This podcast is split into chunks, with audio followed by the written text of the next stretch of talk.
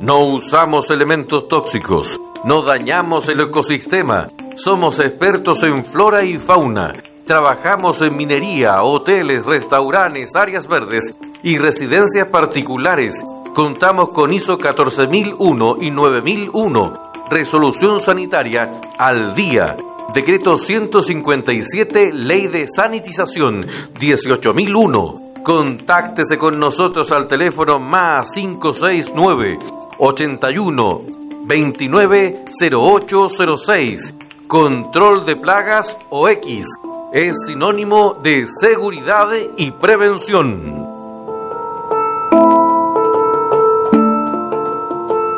Vuelan las patas y luego que me llaman me dicen que ya suelte la pelota. Vamos a perder y ya suena la campana, vamos uno abajo, tengo que intentar hacer un gol. Perfecto, pa' colocarle y de repente te apareces en el fondo. Les damos la bienvenida a Diario Mural, un espacio de encuentro. En Diario Mural podrás escuchar anécdotas, recuerdos, reflexiones, opiniones, arte, música y toda la diversidad de nuestras escuelas. Aquí comienza Diario Mural. Bienvenidos. caminado y no cuánto tiempo me he demorado. Sé que soy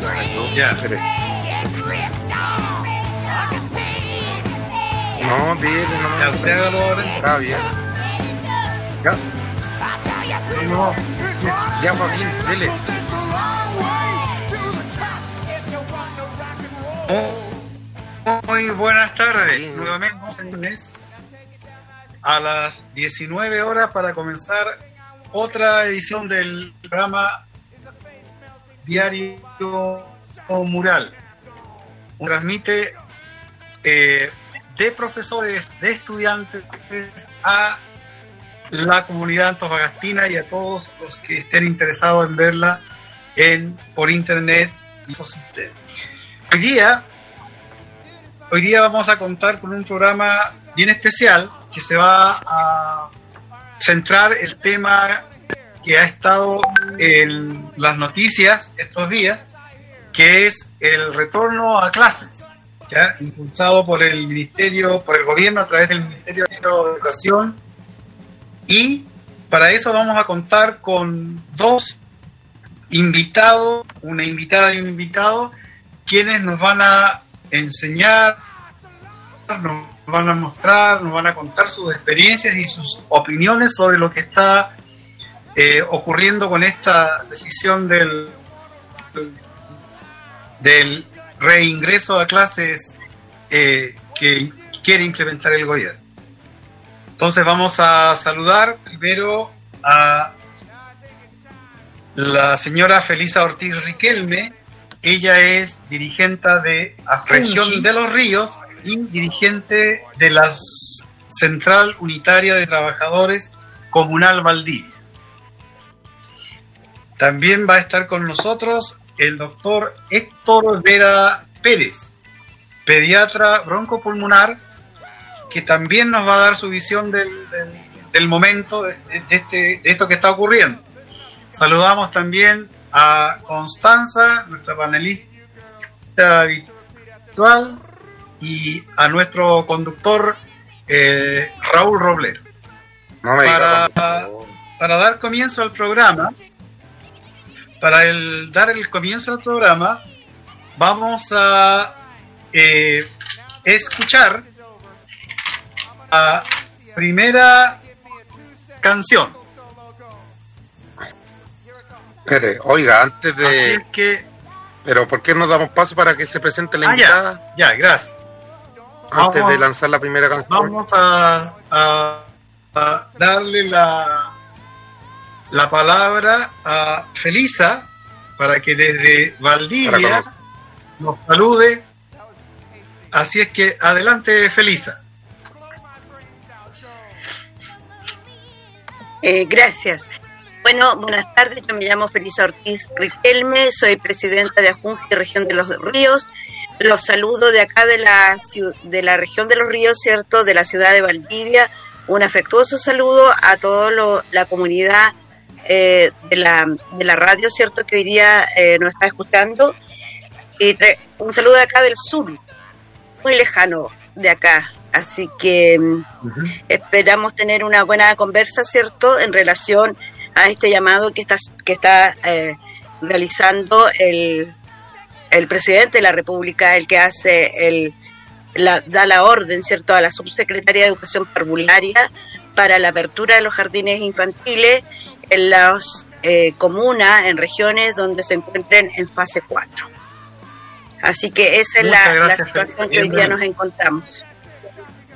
Gracias, bienvenida, un placer tenerla con nosotros. Oiga, Ahora sí podemos sí pasar a la, oiga, antes de pasar a la canción.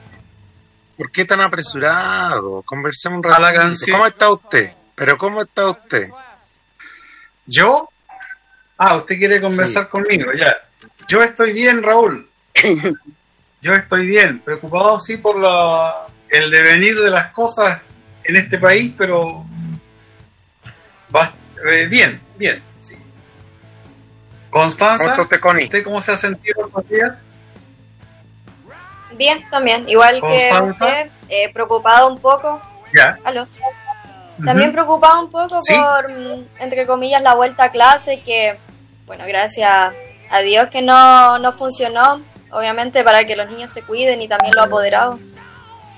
Claro, Oiga, oiga, claro que sí. Y los trabajadores de las, las educadoras. También, Ese es un, el, el señor Ro- el señor Roblero, no sé si ella regresó a clases en su liceo. No, no, no, no vamos a regresar. Recuerde que en Antofagasta no regresamos. Oiga, Connie, ¿usted cómo estaba la PSU? ¿Cómo, cómo ve el panorama? ¿Cómo ven las cosas por ahí? Eh, bien, sí. Eh, o sea, igual con la incertidumbre de si cómo va a ser el, el nuevo sistema de la PSU. O sea, ya sabemos que es totalmente diferente al anterior, pero igual conserva algunos detalles de la PSU anterior y también el tema de, de si va a ser presencial o cómo va a ser eh, eh, la Claro. prueba. Difícil cosa, ¿eh? difícil cosa. Oiga, Joaquín, ya, yo no la voy a molestar más, entonces vamos con la canción. Pero antes de ir a la canción, recordemos que el tema de hoy es sobre al diario mural le importan Ah, los peques, le importan los niños y niñas.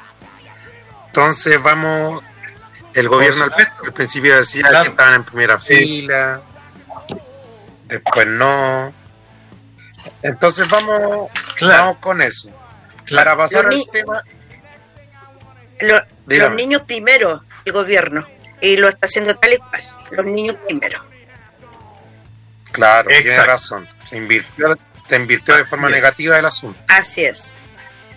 Ya, vamos a entrar a ese tema, pero primero vamos a escuchar la canción eh, Grandes Pasos de Movimiento Original. Así que vamos con eso y volvemos.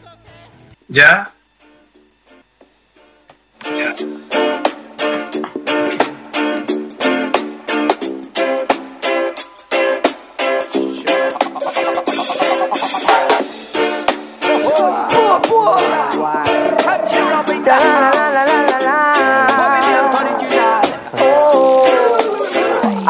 Oh. Los primeros pasos que quisiste dar, yo sé que te costaron mucho poderlo pagar. Y me imagino que es por los mismos individuos de pensamiento cretinos que quieren hacerte fracasar. Yo sé que tú eres más fuerte, un chico valiente, dispuesto a derrotar a su oponente. Y no vayas a confiar en aquel mal, que el único que desea verte muerte. Ponte enfrente y empújalo del puente. Deja que le envenenen todo el vientre sapiante serpiente. Él no merece ser combinado con tu gente. Se está ganando un cupo de balas en la frente. Yo sé que si le pones empeño, vas a realizar todo sueño. Yo dará salud todo lo que tengas en mente. Ey, mira, ven a ver, yo sé que se puede. Él rima por doquier gracias a su gran esfuerzo. Él no se rinde aunque sea indebido. Y aún así en vida está muy tranquilo. Así que ven a ver cómo fue que él surgió. Así que ven a ver cómo fue que él creció. El cierro de mi sentimiento. Así que ahora más que nunca estate atento. No me voy a preguntar. Si es que surgí ahora es porque nunca nadie a mí me hizo callar. Así que ven a ver, así que ven a voy ver. en busca porque creo mi talento porque voy atrapado en ese movimiento que escuchar y me siento por tiempo Anchibro con un original movimiento voy en busca porque creo mi talento porque voy atrapado en ese movimiento que escuchar y me siento por tiempo Anchibro con un original movimiento a ver si con la fe puedes conectar tu fuerza para vender Tienes que mantener tan pillado La fuerza está en mi franja Y con la fe puedes conectar tu fuerza para vender. Tienes que mantener tan pillado La fuerza está en mi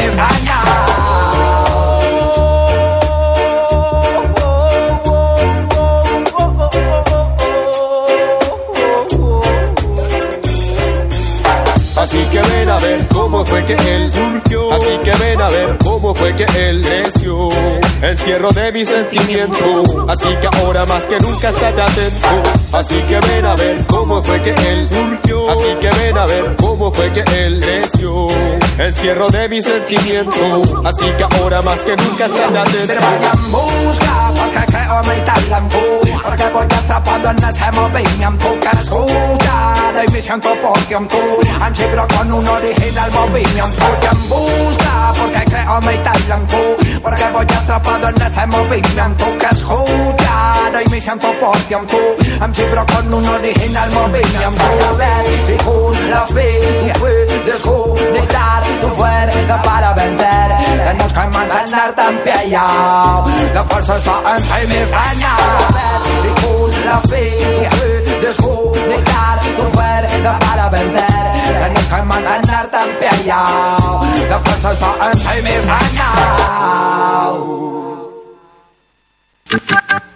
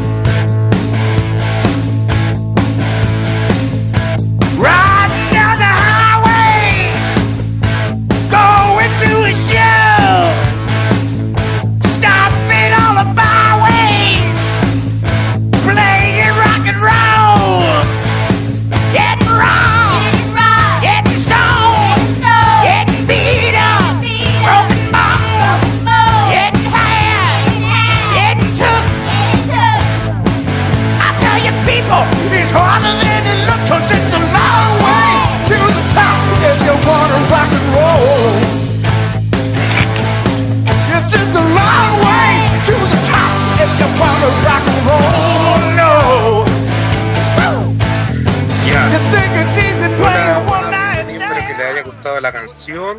Estamos con, con Felicia. Hablábamos ahí en el intertanto de un paro que convocaron. Antes de saber algunos dimidiretes que, que no es que no sea lo central, pero en realidad para entender el asunto.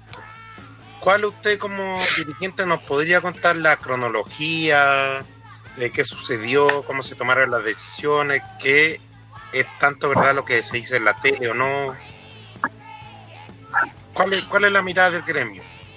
Bueno, nuestra mirada ante la, la- el llamado, ¿cierto?, de la Subsecretaría de Educación Parvularia a aperturar los jardines infantiles en nuestra región, porque estamos en, el, en, la, en fase 4, era la región de la Araucanía, Aysén y Los Ríos, ¿ya? Entonces, ante este abrupto llamado, realmente, eh, como le comentaba anteriormente, teníamos una mesa de trabajo con la institución, con la jefatura, con Junji, y esto se pasa a llevar porque la apertura era, o sea, la, atención con la, el trabajo presencial de las unidades educativas, de los profesionales, era, le, se avisó el día 21. Y el 23 ya tenían que estar en, en los establecimientos y el día 7 aperturando y, atenían, y ya atendiendo los niños y las niñas. Entonces, eso fue como un balde de agua fría que nos cayó, porque realmente nuestras funcionarias han eh, estado con la familia trabajando, ¿cierto? Desde marzo a la fecha, con teletrabajo, entregándole las herramientas a las familias para que puedan realizar actividades, contención con los niños y las niñas, ¿cierto?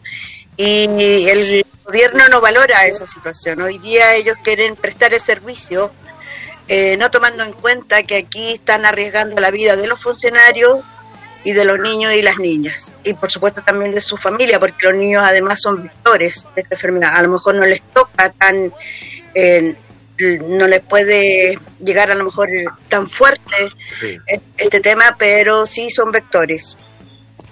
claro. Joaquín, Felisa, disculpa, Felisa, ¿cómo ha sido la, la relación con los apoderados de los niños de los jardines? Bueno, la comunicación ¿Cuál ha sido la reacción de ellos? ellos se sienten eh, sorprendidos porque no entienden cómo este gobierno apertura jardines infantiles, ¿cierto? Eh, arriesgando la vida. Ellos no están de acuerdo, en la gran mayoría de, los de los apoderados, ellos no están dispuestos a llevar a los niños a, las unidades educativas. Es lo que hemos nosotros recepcionado de la familia. Y mm, bueno, tenemos de toda la viña del Señor, sabemos que a veces existen necesidades, ¿cierto? Y bueno, ahí eh, uno no puede ya más juzgar esa situación si es que algún apoderado por algún motivo qui- eh, quiere llevar sus hijos, ya es un tema que no podemos juzgarlo tampoco. Personal. Claro. claro. Claro. Claro, oiga, en ese sentido, eh, además estamos viendo que y me gustaría saber si estas mesas de trabajo que se instalan son tan verdad o cuál es la decisión que, que lo llevó solamente el decreto, ya ya algo que venían pensado, porque, bueno, re- después pasó el bochorno de que se tuvieron que cerrar los jardines por el rebrote. Entonces, ahí hay una negligencia. ¿Quién responde? ¿Cuál es el siguiente? ¿O el paro eh, fue el único paso? ¿Después viene algo mayor, una demanda, no sé? Bueno, mira, nosotros en este momento lo que el- los recursos de protección en realidad no están siendo validados, porque aquí hay un programa del gobierno, ¿cierto? Aperturar los jardines infantiles. Hay un programa, el, este paso a paso, que llaman, que está estipulado todo lo que viene dependiendo la, las eh, etapas en que esté el- la pandemia, ¿cierto? En, en cada comuna, en cada región. Entonces, en el fondo, ellos se reglamentación con los protocolos que han instalado, que han entregado. El, el tema no es no es, si no es no querer volver, es, es em, que nuestras funcionarias estén apropiadas de estos protocolos, porque hoy día en las unidades educativas que nosotros nos encontramos va a ser totalmente diferente el interactuar con los niños y las niñas.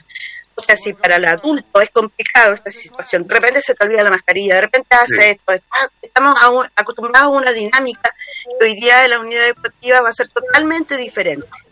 Y para eso necesitamos que nuestra gente eh, se apropie de estos nuevos procedimientos. de estos nuevos protocolos que están en el papel, pero eso lo tenemos que hacer carne, lo tenemos que vivir. Es ahí donde está nuestro, nuestro tema. Eh, nosotros eh, no recibimos niños y niñas porque, la, la- como le comentaba, la, el, el programa que ellos tenían para aperturar ya para la atención con niños y niñas era contar del 7 de, de octubre. Mm. ¿Ya? Entonces eso todavía no lo tenemos, no, no, no lo logramos vivir. ¿Por qué? Porque finalmente acá en, en la región esto eh, aumentó el contagio y retrocedimos a la, a la fase 2. Oiga, Eso es la Sí, realidad, pero no es porque aquí haya una, una voluntad de la autoridad a, a- a cerrar, es porque el- ese paso a paso tiene lo tiene estipulado de esa forma. claro, en la línea de, de trabajo que deben seguir. Claro. Oiga, Connie, usted como, como estudiante secundaria, ¿se conversa a la vuelta a clases? ¿Cómo, ¿Qué opina usted? Porque, bueno, en este entramado colegial, eh, antes nosotros, claro, están los niños y niñas, que son los más los más pequeños. Bueno, ahí el, el pediatra Héctor Vera, que le, le vamos a dar el pase después, pero lo, lo saludamos ahí en la distancia mientras. Entonces, usted, Connie, desde el mundo estudiantil, ¿cómo, Buenas Buenas. ¿Cómo percibe esta, esta vuelta, este deseo de volver por- desde los más niños? ¿Qué, ¿Qué están diciendo los estudiantes al respecto? Eh, bueno, principalmente hay un deseo de volver, pero se sabe que no están las condiciones óptimas para volver a clase y menos en nuestra región, eh, que recién estamos en, en fase 2 y quizá haya un, un rebrote. Entonces es muy complicada como la situación de, lo- de los estudiantes y más cuando son estudiantes de enseñanza básica o jardines, porque como decían ustedes que eh, los niños son el principal foco de contagio, aunque no les afecte de la misma forma que le afecta a un adulto, eh, son propensos a contagiarse y ellos pueden contagiar también a otras personas. Entonces, eh, es muy complicada la situación y yo creo que como estudiante y también como, como hija, como, como también como persona, no, no están las condiciones para volver a clase y hasta que no se termine el virus, no haya una, una vacuna estable. También los protocolos de, de sanidad, tienen que haber protocolos de sanidad y también no solamente en establecimientos, sino que también en transporte público, en las calles, porque no solamente los estudiantes vamos a, ser focos de contagio, sino que también las personas que trabajan en los establecimientos, tanto profesores como encargados de encargados de la limpieza, eh, directivos, apoderados y todo lo que eh, llevan, eh, sí, pues todo lo que lo que es el centro estudiantil, si no solamente los estudiantes vamos a clase. Claro. Oiga, eh, es importante lo que dice Connie, porque como dice también, hay toda una red de, de contagio.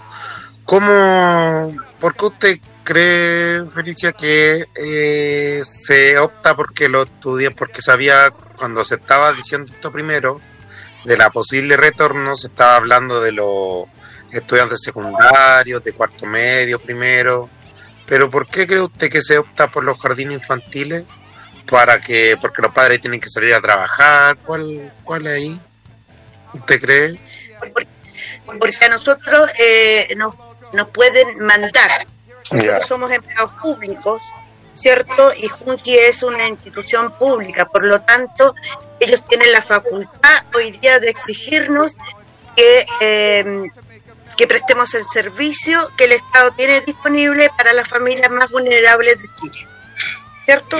Para los niños más vulnerables de Chile. En- Entonces, ellos, como no pudieron, porque los alcaldes se han opuesto a la apertura de los establecimientos, eh, los, em, los, ay, ¿cuánto se llaman? Los eh, sostenedores de los establecimientos tampoco han querido aperturar los, jardi- los jardines o, o los eh, colegios, ¿cierto? Entonces, es por eso que finalmente, ante esa negativa, ellos mandan, nos mandaron a nosotros.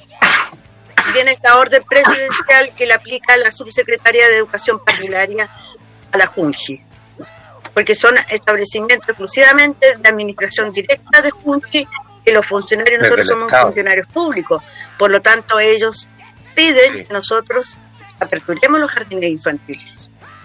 Claro. Y nada más, no por una necesidad, como hablan de ellos, educación, aquí hay un mero tema de económico, que ellos quieren simplemente echar a andar la máquina económica y para eso nos requieren, pero como una guardería, porque en el Claro. fondo no vamos a cumplir la tarea que nosotros siempre hemos realizado. Claro, porque si ya con clases normales, entre comillas, uno está todo el rato que se sienten, yo acá profe enseñanza media, que se sienten, que se callen, me imagino la realidad estudiantil del más infante, que al final, si el contenido ya es poco reducido, me imagino que en estas condiciones hay cosas que, que uno no las puede evitar porque parecen ridículas de verdad para implementar. Claro, los niños no pueden usar mascarilla, el distanciamiento social es prácticamente imposible entre ellos porque nosotros sabemos cómo ellos se relacionan, las demarcaciones va a ser bien difícil que se puedan cumplir. Nosotros tenemos niños de 0 a 4 años, es la atención que nosotros prestamos en la primera infancia. Mire, ¿eh? Con ese, eh, esas edades son las que nosotros O atendemos. sea, ya el distanciamiento físico es casi inevitable, no ocurre. no, pues no va a ocurrir nunca. No va a ocurrir. No va a ocurrir. De hecho, eh, y sería un contraproceso pedagógico mantener a los niños quietos. No, pues porque ellos exploran el mundo, están en toda esa etapa, se besan, se abrazan, entonces hay toda una dinámica que está instalada dentro del ser humano en esa etapa de desarrollo. Sí, es verdad. Joaquín estaba hablando por ahí. Eh, yo no sé si podemos hacerle alguna pregunta al doctor Héctor Vera. Héctor Vera. Sí, sí. Eh, no sé Sí, si- para dar comienzo, a ¿Sí lo mejor un. ¿Sí? Yo, yo, bueno, eh, quería pedirle si usted puede eh, darnos, quizás el tema es muy complicado de repente, pero ¿cuál es la, la- la mirada que tienen los pediatras sobre el tema así eh, específico, el tema del regreso de los párvulos a los, los jardines eh, que se está eh, tratando de llevar a cabo en este momento. ¿Cuál es Don la Héctor, opinión que tiene el micrófono apagado. Tiene el micrófono apagado, don Héctor.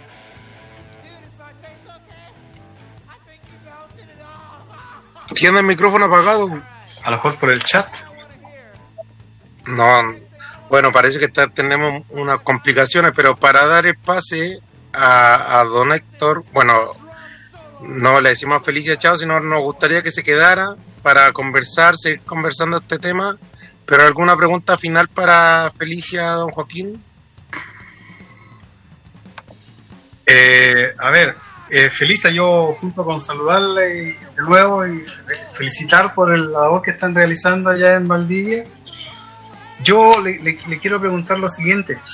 Eh, ustedes como sindicato de, de trabajadores de Ajunji, ¿han coordinado acciones con otras, eh, valga la redundancia, organizaciones de- de trabajadores de la educación? colegio de profesores en Valdivia, eh, los asistentes. Así es, nosotros hemos, hemos Han- coordinado, estamos en conjunto ¿Tienen con diferentes actividades, ¿cierto? Con eh, las funcionarias de Integra, PTF, Colegio de Profesores, eh, esta coordinadora del Centro de Padres. Hemos estado trabajando y vamos a continuar en esto porque esto no se acaba, no se termina aquí. Entonces, es igual eh, es un tema que está recién comenzando este retorno a clases presenciales y es un trabajo que tenemos que hacer. Hemos, tra- hemos también hablado con los senadores, diputados, eh, con todas las personas que tienen que ver también con esta toma de decisión. Así que continuamos le vamos a hacer seguimiento a todo lo que tengamos que hacer porque tenemos que hacerle seguimiento también a los protocolos que hoy día están establecidos, ¿cierto? Que la misma institución nos pide.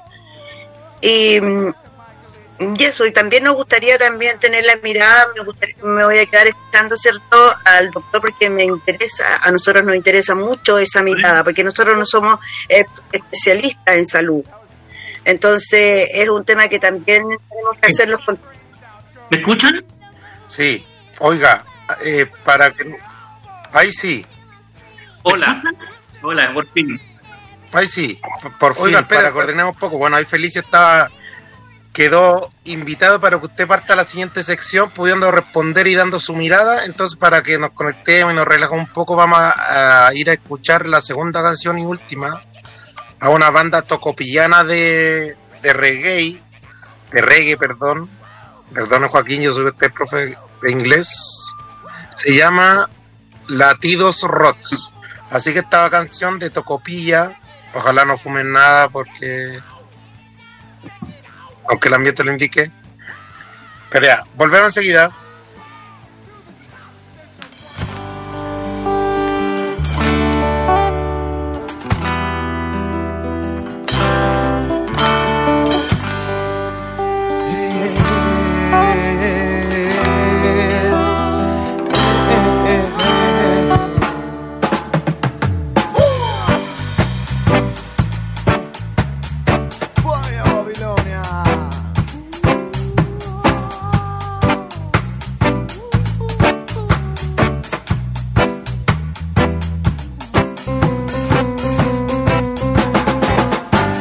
Pasado 100 años y seguimos en lo mismo. El rico se hace rico, el pobre con su oportunismo.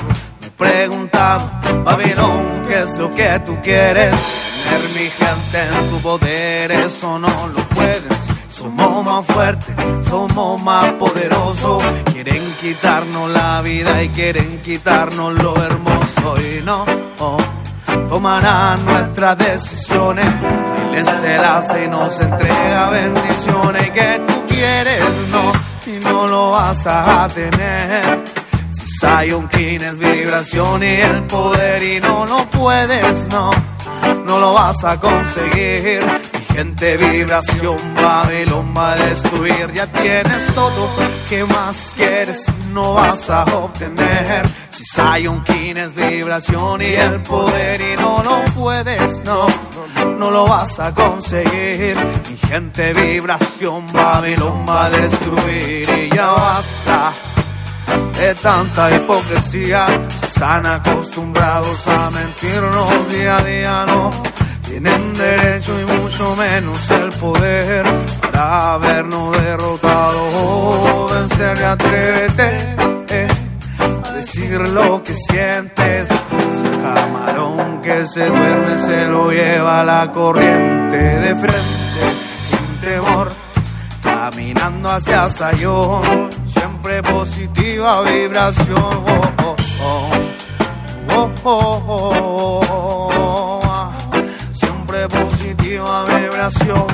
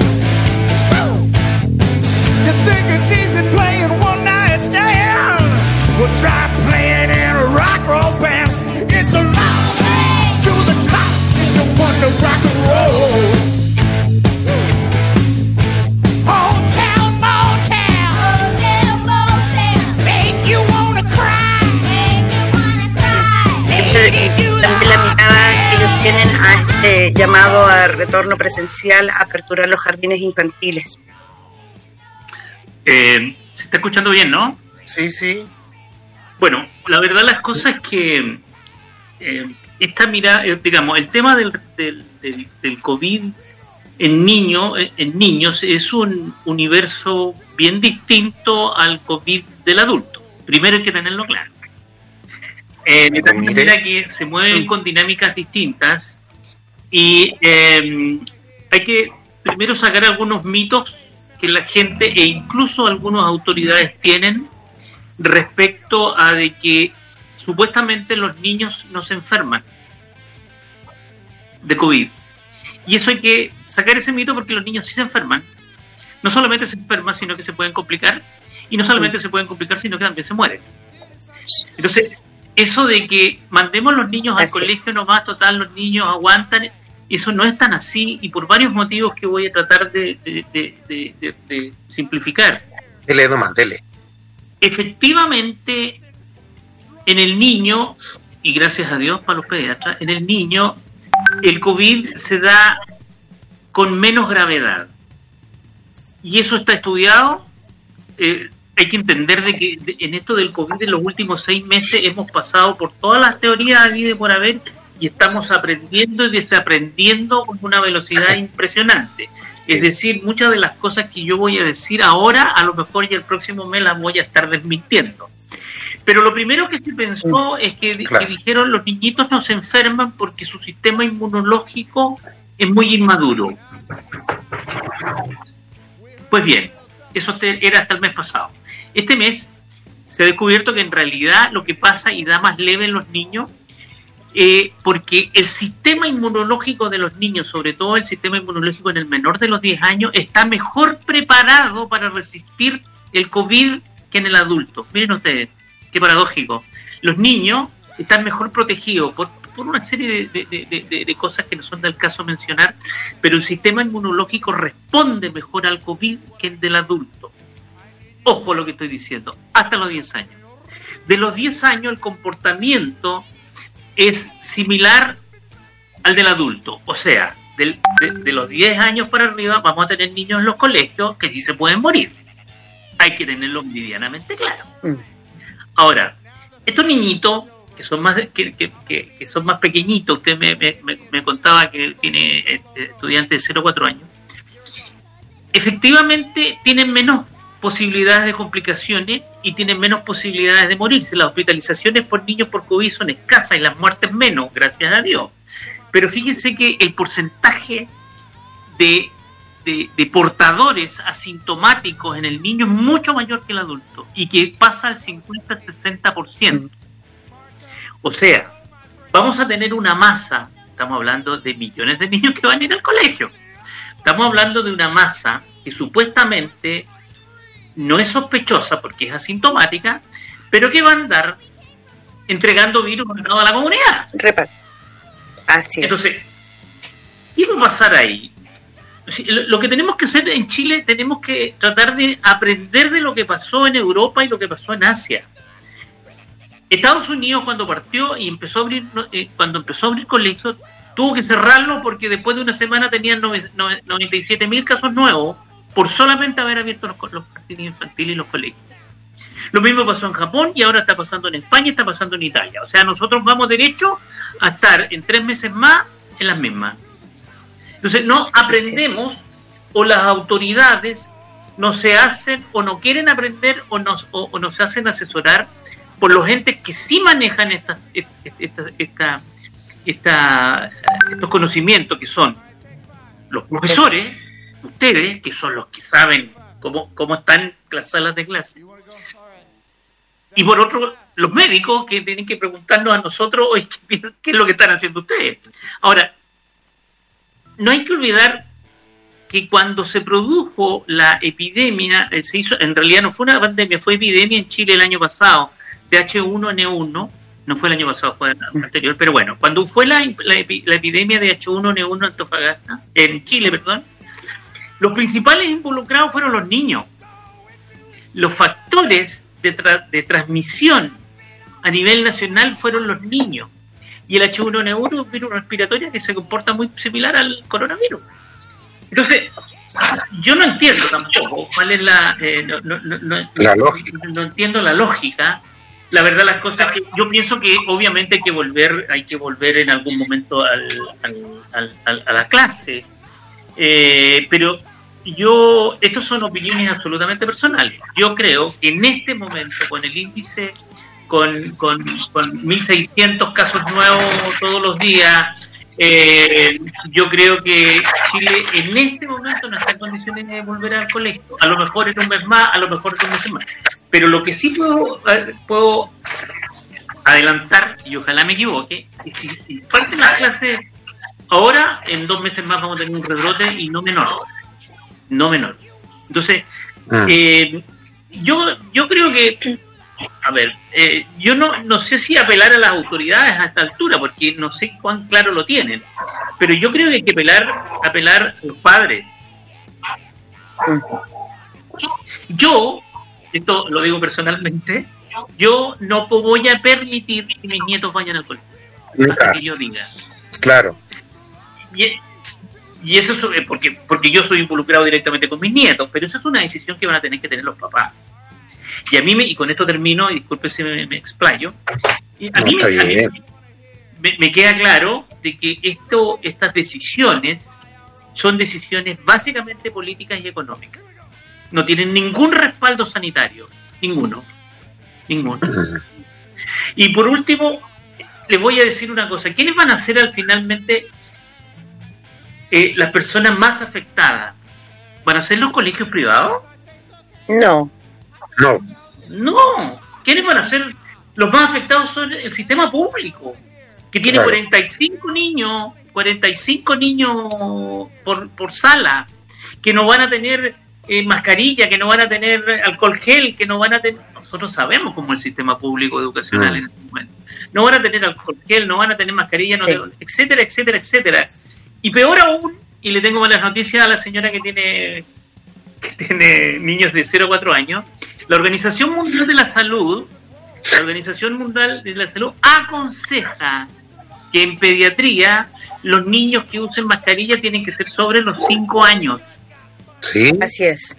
Mm. O sea, el, No pueden usar mascarilla. Pero ¿y por o sea, qué? el niño, el niño, el niño de 0 a 4 años debería ir sin mascarilla. Pero Y ¿y- si es un portador Sí. asintomático, va a estar disparando bichos por todos lados. oiga, ¿y por Así qué? es. No se olvide que va a estar disparándole bicho al profesor. Ahora, si el profesor tiene una Claro. patología crónica, peor, al personal que trabaja en el colegio, al- en la locomoción colectiva, en el transporte escolar, etcétera, etcétera, etcétera. Por lo tanto, mi mirada es muy crítica respecto a que yo creo que este no es el momento de volver a clase. Oiga, una duda de, de curiosidad, antes de dar el paso a, a los demás, me llamó eso la atención. ¿Por qué la recomendación de, de no usar mascarilla de 0 a 4 años? ¿Por el sistema inmunológico? No, no, básicamente porque han habido algunos accidentes con niños menores. Primero se ha estudiado de que los niños en realidad se sacan la máscara. Si son cuatro años, pon- ponen una mascarilla dos horas a un niño de cuatro años. claro. Primero. Y segundo, en niños más pequeñitos se ha, habi- ha- ha- han habido conatos de, de asfixia. Por lo tanto, el niño menor de cuatro años no se recomienda. Entonces, eh, esos niños, teóricamente, según la Organización Mundial de la Salud, deberían ir a clases sin mascarilla. Ahora, ¿para qué vamos a hablar de las calidades de las mascarillas? ¿Qué mascarillas van a usar los niños? Eh, eh, ¿qué, vamos a? ¿Qué, qué va a pasar con estos niños, por ejemplo, que son PIE? Eh, lo- todos los Claro. TEA, todos los, les vaya a mantener la mascarilla dos horas esos niños, van a tener distanciamiento. O sea, eso es imposible. Eso es imposible. Ahora, yo con eso, ojo con esto, que yo no, yo no estoy diciendo, mire, partamos la clase en dos años más, no. Pero este creo que no es el momento, honestamente. Joaquín, Así es. Joaquín, ¿quiere decir algo? Connie? Eh, Constanza, Sí, yo concuerdo mucho con lo que dice el doctor porque un niño pequeño es muy hiperactivo y no solamente con problemas de hiperactividad, sino de que es lo mismo que decía, problemas también de asfixia y uno no es, no tiene que ser experto para, para darse cuenta de lo mismo si hay cuando uno sale también a la calle a comprar se ven niños también sin mascarilla y sin protegerse, pues, y eso es lo preocupante. Y eso es lo que se tiene que dar cuenta el gobierno de que actualmente no están las, no están las condiciones para volver a clase y bueno, y también viendo el tema de las regiones de que, por ejemplo, acá en el norte quizá puede pasar un poco más piola porque hace mucho calor acá en el verano y todo, pero en el sur que hace frío, que llueve, que siempre es helado, entonces uno tiene que también pensar en eso de que no todas las regiones son completamente iguales. Que acá en el norte haga calor y se pueda pasar un poco más piola el, el COVID, porque según dice, y si me lo puede aclarar también el doctor, eh, no es tan peligroso el, el COVID cuando hay demasiada calor. Y allá en el sur, viendo que también hace mucho frío, de que los niños tienen que ir abrigados y todo, entonces obviamente allá no están las condiciones eh, para entrar a clase y acá por el momento tampoco, menos acá en la región de Antofagasta. Claro, es verdad. Joaquín, ¿alguna duda? Yo tengo Eh, varias, pero hay que cortar. Sí, sí. No, yo le quería preguntar, doctor, eh, en la comuna nuestra acá en Antofagasta, la el tema de la infraestructura de la atención de salud pública, atendiendo a lo que usted dijo recién, que si se produjese esta vuelta al, de- al colegio de los niños, en un tiempo más podría eventualmente haber una gran cantidad de niños enfermos. Eh, los- el hospital regional que tenemos, los otros hospitales, necesitan, lo desconozco, por eso pregunto, tener eh, una infraestructura especial para atender niños o se les atiende con las mismas instrumentos, maquinarias que a los adultos? Esa sería una pregunta que quería hacer. Bueno, eh, a ver, primero eh, la pregunta con respecto a si hay alguna diferencia. Eh, yo, yo, yo me imagino que tiene que, que, que se está pensando que como estamos entrando en el verano y hay más calorcito, supuestamente el COVID se va a poner buena persona, entre comillas. Comillas, La verdad, la- te va a volver buena persona.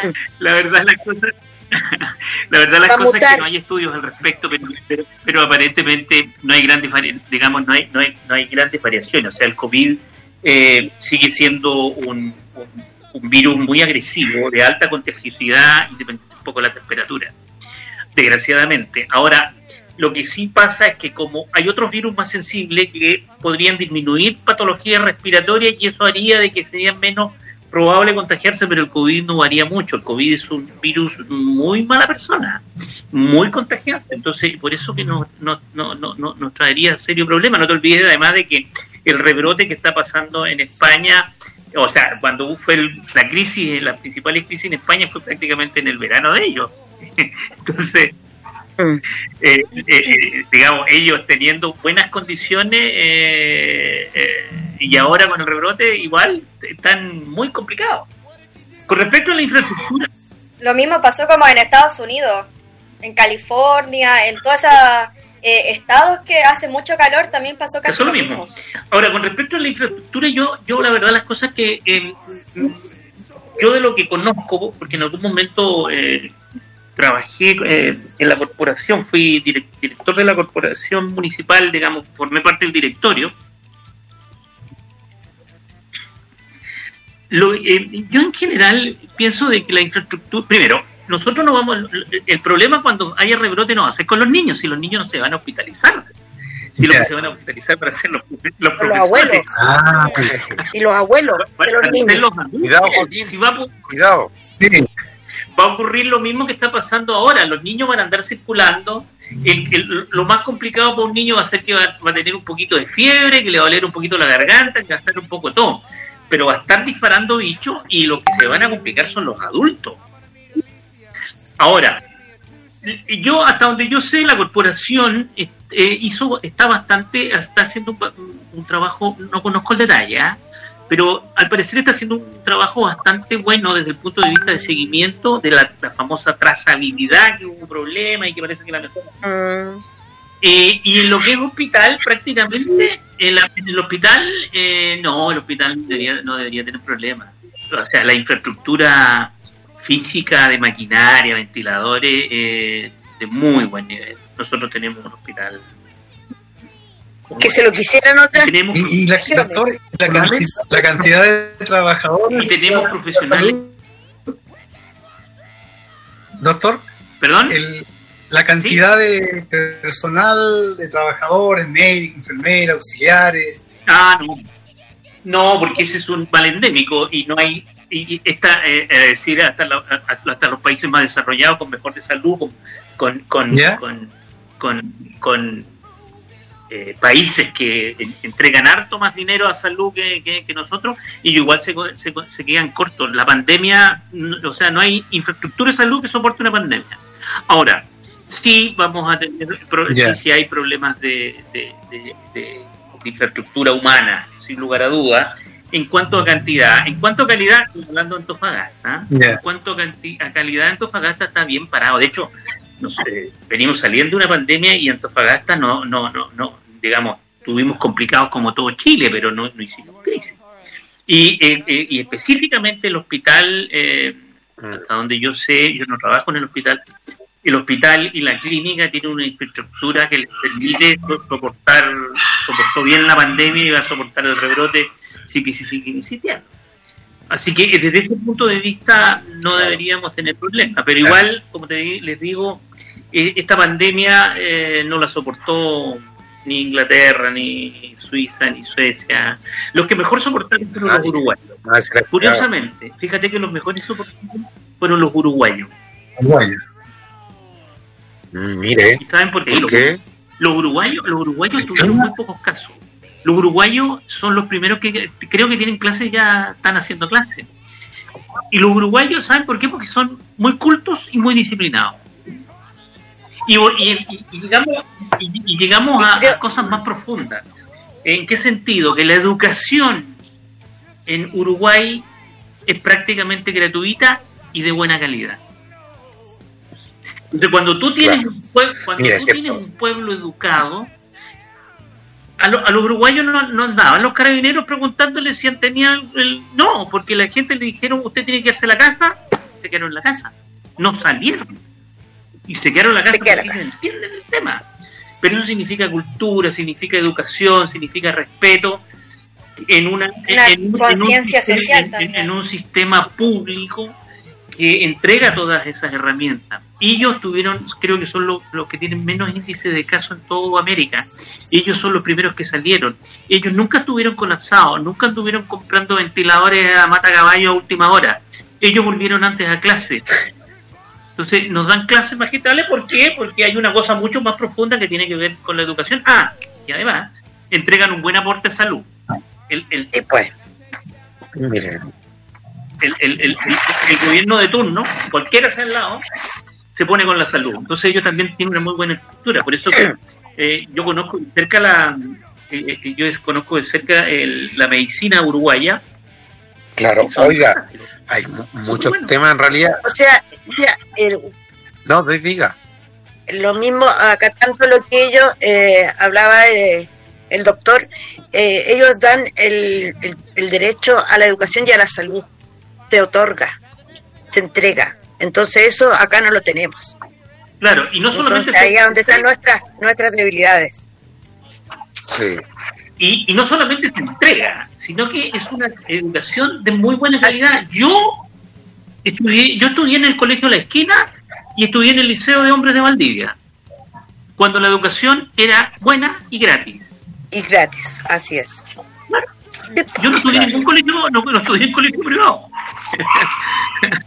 entonces, Doctor, ¿le puedo hacer una- otra claro, entonces, entonces, eh, Joaquín, para ir este- cerrando. Doctor, ¿Ah? ah, ya. No, que, que quería hacer una consulta. Para ir cerrando, hoy la última, la última. En un, en un matinal escuchaba decir a, a uno de los panelistas que la Contraloría había eh, dicho de que se, en este tiempo de pandemia se habían gastado 20 mil pesos por persona en hasta ahí alcancé a entender. No sé si usted sabe algo de eso. No, No, sé, pero lo que sí te puedo asegurar, te puedo- lo más probable, lo que sí te puedo asegurar que lo más probable es que se haya gastado harto más por persona en toda la pandemia en todas en las partes del mundo. Porque Ah, la hora UCI, el día UCI, si- y tener un- un- una persona por meses conectado a un ventilador mecánico con el soporte eh, medicamentoso y con el soporte humano, humano que significa, eh, es mucho más que eso. Y la verdad las cosas es que yo, eh, a mí no, me- no sé, pues bueno, debe ser una... A mí no me gusta mezclar mucho platas con salud y educación. Yo creo que tienen que ser diferentes. Sí. Tenemos que gastar 50 mil, gastaremos 50 mil en educación. y si tenemos que gastar 100 mil, gastaremos 100 mil en educación. Gastémoslo en Claro. eso, no en otras cosas. En eso. sí, oiga, don Héctor, Raúl, eh, para cerrar eh, con este bloque igual, eh, me gustaría decir que igual hay muchos virus mucho más potentes que el coronavirus. Hablamos sobre los virus prehistóricos que, bueno, con el calentamiento global han aparecido y ya están presentes en nuestro en nuestro entorno. Entonces, con el calentamiento global y la de el, el deshielo del permafrost, estos virus prehistóricos han aparecido y los científicos ya están dando eh, cuenta de que son mucho más peligrosos que el coronavirus y posiblemente pueda causar la extinción del ser humano si es que Claro. no detenemos el calentamiento global a tiempo. mire, eh, mire, están O sea, estamos hablando de virus, estamos hablando de virus que sí han afectado a la humanidad, pues han, han estado desde la era de los dinosaurios hasta, hasta el último neandertal, que también fueron productos de la extinción del neandertal. Mire, sí, muchos temas interesantes respecto a la salud. Bueno, el cambio climático hoy día acelerado por el ser humano provoca muchos desequilibrios, a lo mejor que, que si no existiéramos nosotros, bueno, pero aquí estamos. Oiga, quedan muchas muchas dudas. Yo le quería preguntar porque siempre me queda que las condiciones no son las ópticas. Y yo me pregunto cuándo van a ser las óptimas con la vacuna de la última esperanza. Pero el tiempo nos acompaña. Don Héctor, ¿lo, lo podemos dejar invitado para otra ocasión? Pero encantado, te voy a decir una sola cosa. Olvídense la vacuna. La gente cree que- no sé si se acuerdan que hace tres meses dijeron, no, si la, en, en un mes más está lista. No, vacuna vamos a tener, con suerte, si es que tenemos, a fines del próximo año, si es que. Vacuna no va a haber. Churra. El coronavirus nos va, a el coronavirus nos va a acompañar indefinidamente. Y lo peor es que seguramente van a ir apareciendo otros virus mutados que nos van a ir produciendo problemas. Por eso que es tan importante, digamos, el, el- yo insisto en el tema de la educación, cuando hablo de esto, digamos, de que la gente se eduque, que la gente, el los pueblos estén mejor preparados culturalmente para afrontar dificultades como esta. Sí, pues con eso Así pasa es. también con la peste bubónica, con la peste negra, que todavía está presente en nuestros días, solamente que más controlada. el coronavirus no, no, no- no se va a ir ya. Obviamente va, va a quedar como los otros virus, va a quedar como los Claro. otros virus, pero no, no, no se va a ir ahora. Obviamente esperemos de que pase el chaparrón que estamos pasando de la mejor Claro. forma posible. Oiga, como digo, hay muchos temas. Bueno, el tema de Reguís parece que nos hizo irnos en la volada. Pero está bueno, está bueno. Otras ocasiones ya vendrán. Bueno, un gusto, Ya, Felicia. Un gusto, Héctor. Gracias por todo. Joaquín, Connie, yo